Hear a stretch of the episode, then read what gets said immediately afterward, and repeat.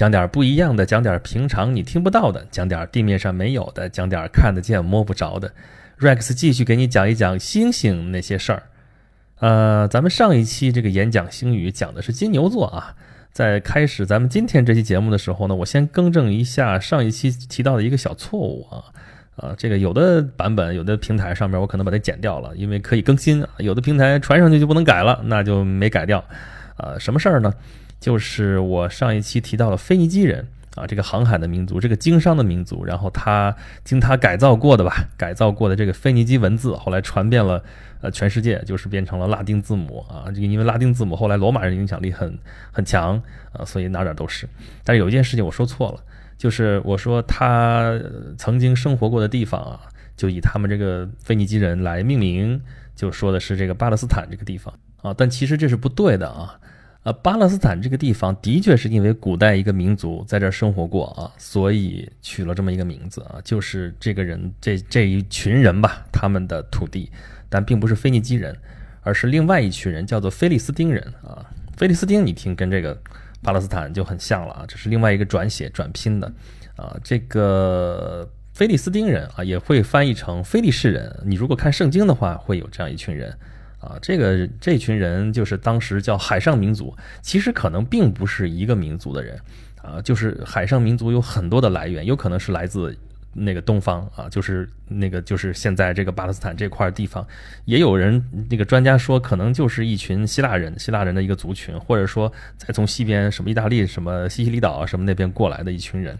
反正不管怎么说吧，有这么一个历史上的这么一个名称啊，这么一个称呼，称呼这样一类人叫做菲利斯丁人啊。圣经里边他们是就是生活在现在巴勒斯坦这个地方。你想啊，就是。啊，摩西啊，带着这些这个以色列人啊，犹太人出埃及，出埃及之后到西奈半岛，然后他要占领迦南地啊，迦南地不是神啊应许给他们的土地吗？然后他们就要跟这些菲利斯丁人相遇，他们就要先打败他们，然后在跟他们打仗的这么一个过程当中，出现了一个英雄的少年，真的是英雄的少年，非常非常有名，就是大卫王，当时只是一个牧童啊。他本来是并不是来上战场的这么一个战士啊，但是看到说啊，菲利斯汀人派出了一个巨人，谁呢？歌利亚，这就是著名的大卫和歌利亚的故事啊。那歌利亚就是个啊，这个身高体壮，这个块头非常大，然后力大无穷这样一个人，然后对面大卫就是一个小牧童，这是一个完全不对等的这样一场对抗啊，一边是一个巨人，一边是一个小牧童。但是最后的结果让人大跌眼镜。如果那个时候有眼镜的话，就是大卫战胜了歌利亚啊，他就捡了几块鹅卵石，用甩石鞭直接打到了这个歌利亚的巨人的额头上面啊。这个故事被不断的拿来做比喻啊，这是一个非常典型的一个故事，就是一个看似弱小的一方和貌似强大的一方啊，怎么去对抗，怎么怎么着的这样一个故事。那么这个这么一个机警灵巧这样的一个年轻人啊，后来在这些扫罗王牺牲之后，那就被公推为就是以色列人的王，这就是大卫王。这群菲利斯丁人啊，他们生活的土地就是菲利斯丁人的土地，就是巴勒斯坦啊，所以那块地方叫巴勒斯坦。然后呢，以色列人在那儿建了国，所以那块地方也叫以色列啊。这个是后面这些我们两千年以后这些事情的一个源头，就是在这个地方。好吧，有关于上一期的回顾，咱们就说到这里啊。这一期是我们要说一个新的星座啊。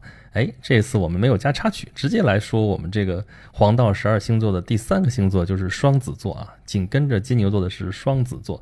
双子座这个形象大家都很熟啊。你看那图，俩小孩嘛，就是有说他是那个双胞胎兄弟，但其实他俩不是双胞胎兄弟啊。这个故事容我慢慢道来啊。这个说来话长，但是。啊，归根结底又是宙斯做的孽啊！咱们上期不是说了吗？宙斯这个老流氓，天天干的这个事情就是到没事儿就到凡间去撒嘛撒嘛，看见看见哪个姑娘漂亮，然后就想尽办法去据为己有啊！当然，人家也不是霸王硬上弓啊，他这个付出的代价也比较大啊，他是要变形、变身啊，然后去跟他接近啊，有的时候来点儿。找一个其他的神来做同谋，搞一个什么英雄救美啊之类的，或者怎么着？这个宙斯人城里人会玩嘛，所以就老整这些事儿。那这次呢？这次也是这么干的哈。这次这个故事的这个主角啊，就是斯巴达人的王后，叫做利达或者叫勒达，这是翻译的问题啊，反正就那个词啊。斯巴达人。大家应该有所耳闻啊。这个古希腊城邦里边最著名的两个就是雅典和斯巴达。雅典我们知道啊，这个就是现在希腊的首都啊，过去也是希腊里边很重要的一个城邦啊。这个雅典的民主制度非常非常有名啊，跟雅典死对头的就是这个斯巴达，他在那个伯罗奔尼撒半岛上面啊，跟雅典的民主正相反，它是一个军国主义国家啊。咱们之前讲过军国主义国家都有什么样的特征啊？它就是全民皆兵，而且，呃，就真的是军事化管理啊。咱们看那个什么斯巴达三百勇士什么的，大家都有一点直观的印象啊。像军国这样的国家，比如说啊，中国的秦国啊，就战国时代的秦国啊，还有就是像那个普鲁士这样的军国主义的这样一个形象。但是源头源头鼻祖鼻祖就是斯巴达这样的啊，这是非常典型的一个军国主义的国家。无论斯巴达的男人还是女人，都是非常的尚武啊，这个尚武精神是呃一脉相承的。那么斯巴达人的这个王后啊，叫丽达，她是嫁给了斯巴达的国王，叫听达柔斯啊。这个名字不重要啊，所以你看这个事情啊，就比咱们上一次讲金牛座欧罗巴公主的这个故事又多了一层啊。就是这个丽达她是有夫之妇，这个欧罗巴她本身还是没有出嫁的一个公主啊。凡间女子有很多种啊，这个宙斯是。呃，油盐不忌啊，而且再加一句男女通吃啊，这个这咱们前面讲都是凡间女子的故事啊，关于凡间的小男生的故事，咱们等到后面讲水瓶座的时候再讲。那有关于利达的故事，那就跟咱们上一期说的一样，也是遵循那个套路啊，就是宙斯啊在天上看见这个利达公主太漂亮了，这个太漂亮了，这个咱就不形容她了啊。那那还是不能，就是就以真面目示人啊，就是怕那个天后赫拉，就是看着他老盯着他怎么办？那就这次化身为天鹅啊，一个非常漂亮、非常美丽的一只天鹅啊，然后降到凡间啊，降到了这个公主丽达的身边啊，然后丽达公主觉得哇，这个天鹅太可爱了，然后。就跟他就抱着这只天鹅就进入了梦乡，啊，然后等醒来的时候，这个天鹅就已经不见了。天鹅不见了之后，她就觉得身体觉得不舒服，后来就发现自己怀孕了。怀孕了之后就，哎，不是生孩子了，是下蛋了。这个事儿就好玩了啊！他下了蛋，下了几个呢？有的故事里边说下了俩，有的故事说下了四个啊。为什么这么说呢？因为他生了四个娃啊，这四个娃有俩是宙斯的，有俩是她丈夫的。这件事情就太有意思了啊！但但这个故事咱们好好分析分析啊。就讲到这儿为止的话，这个故事的这个模板，你光听故事没没有意思的。我给你分析分析这个故事，你想想，跟我们中国古代说的什么“天命玄鸟，降而生商”之类这样的故事，是不是很像？什么意思呢？这是《诗经》里面的话啊，就说商朝的始祖就是一姑娘，然后啊，那个有一个鸟飞过来，然后吧唧啊掉下来。一个卵，然后它吞了，吞了之后就生了商朝的这个始祖叫契。然后到了周朝的时候，周朝的这个始祖也有类似的故事啊，也是他的这个始祖是帝喾的这个啊妃子叫姜原。然后呢，到了郊野啊，这个郊外的时候，看见有巨人的脚印啊，这个比那个一般的人的脚印可是大好多好多。然后就拿自己的脚踩那个巨人的脚印，踩着踩着就。有感觉，有感觉就很舒服，然后莫名其妙就怀孕了，然后后来就剩下了周朝的始祖，叫契，哎，也叫契啊，不是一个契啊。商朝的始祖是那个契约的契啊，这个周朝的始祖这是放弃的弃，这个丢弃的弃啊，也叫后继，这不一样。但是你看看这个感觉是不是很类似啊？然后后来，呃，刘邦那个大家也知道啊，这是。啊，那个他他爸看见老远那个有龙在底下跟他的那个刘邦的母亲怎么怎么怎么着，后来就有了刘邦。这种故事一直传到后面，那这些皇帝全都是这样诞生的。大家是不是觉得很熟悉啊？所以你想想这些故事，再反过头来看这个利达与天鹅的这个故事和这个宙斯的这个故事，也没有什么奇怪的啊。所以。你要说有的话，那是不是他跟隔壁老王生的？这谁是谁也不知道。但是实际上更加接近现实的可能就是，啊，因为这些历史都是胜利者书写的啊，这些帝王，这些他的这些后人，啊，一定要给他的祖先加上一个非常不平凡的出身，啊，那这个出身一定是天神怎么的地方？怎么能是一个凡人的后代呢？所以啊，东方西方其实都是一样一样一样的啊。那么在东方就是这些什么龙啊，什么那生具异禀啊，什么天神啊，怎么怎么的这样。那在西方呢？那这天神现成的最牛的最牛的人就是宙斯，一直到后面像亚历山大大帝这样的也说他是宙斯的儿子啊。这宙斯所以就比较忙呗，所以就跟各地的 凡间女子，所以你不要怪他花心，是大家求着要。哎，我怎么觉得跟最近这个什么发生的这个什么什么某人的约什么事件有点 有点那种感觉呢？这就是说这种人的心理啊就是这样子。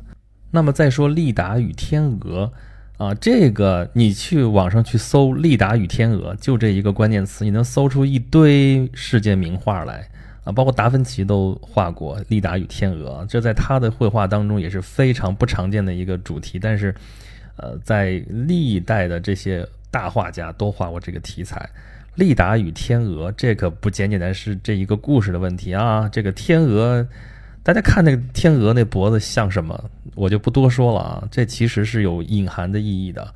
啊，这尤其是我们知道那个文艺复兴时代，那个就是人本主义啊，人文主义怎么去对抗那个教会的一些什么禁欲啊、禁欲那个禁锢啊、什么什么这些事情，所以他们用的武器就是所谓人文主义嘛，就是人之为人啊，人的本能、人的这个本身的本身的属性啊，这些东西要彰显出来。那么《玉利达与天鹅》就是非常好的一个题材啊，这个里边其实是有。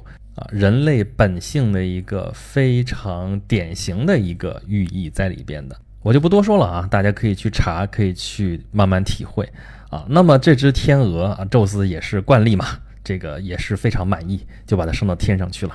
这就是天鹅座，这又是一个星座啊，这是讲双子座捎带手的，就讲了这个天鹅座啊。天鹅座就是《圣斗士星矢》里边那个百鸟座，冰河啊，那白鸟就是天鹅，就是翻译的方式不一样嘛。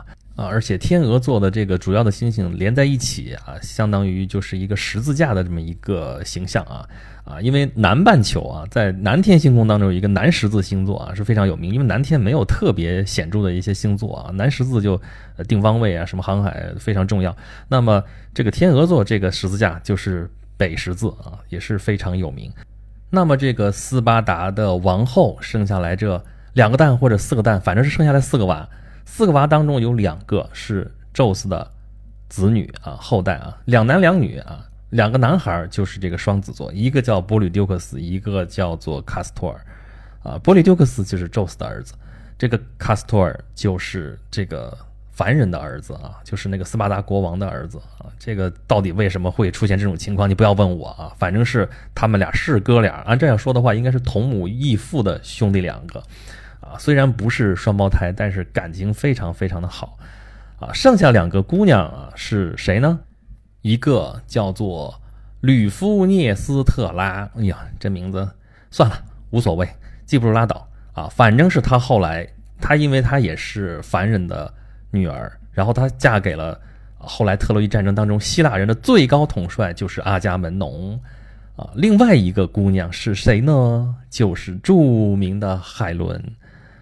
海伦，不用我多说了吧？这个世界上最美最美的女人啊，因为她，然后就引发了一场希腊世界跟特洛伊的一场长达十年的战争啊。后来那个《木马屠城记》啊，什么什么这样的故事啊，这个整个这一部这个《伊利亚特》里边就在讲这个故事啊。这个回头咱们有机会的话，咱们慢慢说海伦的故事。那么海伦有两个哥哥，就是这一对双子座。就是波利丢克斯和这个卡斯托尔，这哥俩关系非常好，而且武艺高强啊！这个武艺高强用在西方人，这个感觉总是怪怪的。反正他们也是大英雄啊。刚说嘛，这个希腊神话里边这些故事里边这些男人，全都是大英雄啊，要去建功立业的。那这哥俩也不例外啊。波利丢克斯是非常著名的拳手啊，那卡斯托尔就是驯马，就是马术非常强。这俩哥们儿放在一起，那就是这个战斗力呈几何级数往上增长。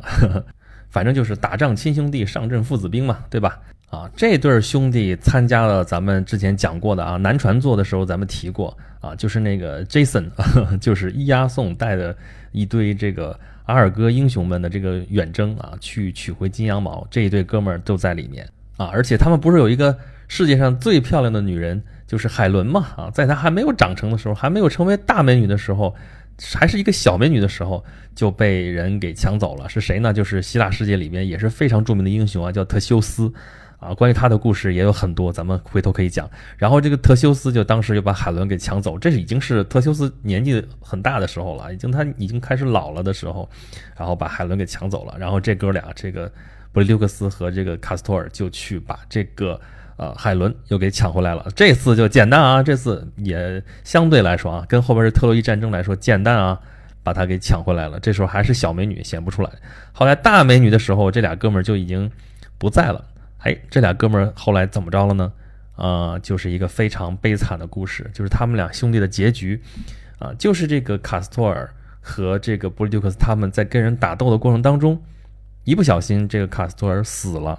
啊，这个具体是打的什么架？这个有好多个版本啊。有人说就是因为啊，跟其他的那个王子啊是一个分赃不均，然后就是要决斗，怎么怎么着啊。后来就打斗，也有说因为别的什么什么原因，反正就是在这个打斗过程当中死掉了。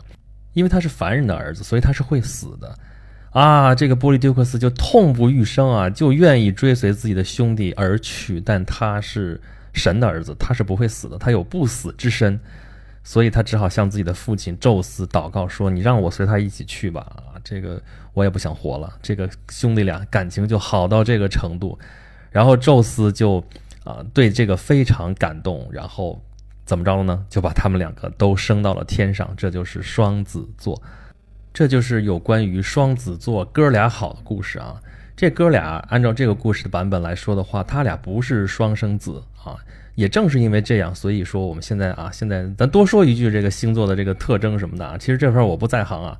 为什么一说双子座就说这是一个矛盾的星座，就说这两个啊性格是相反的？如果是孪生兄弟的话，其实不见得有这么大的反差啊。但是因为这个原始的这个故事当中啊，这两个兄弟他并不是真正的孪生兄弟啊，他们一个是凡人，一个是天神的后代，所以他们两个可能就会有一些。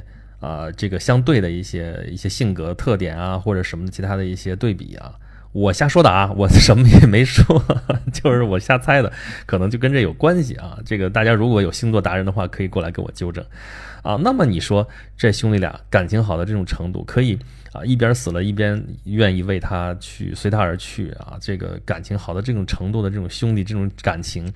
啊，在现实生活当中也是非常宝贵的，而且你看它出现在希腊神话当中，也说明希腊人对于这种情谊是非常非常看重的啊！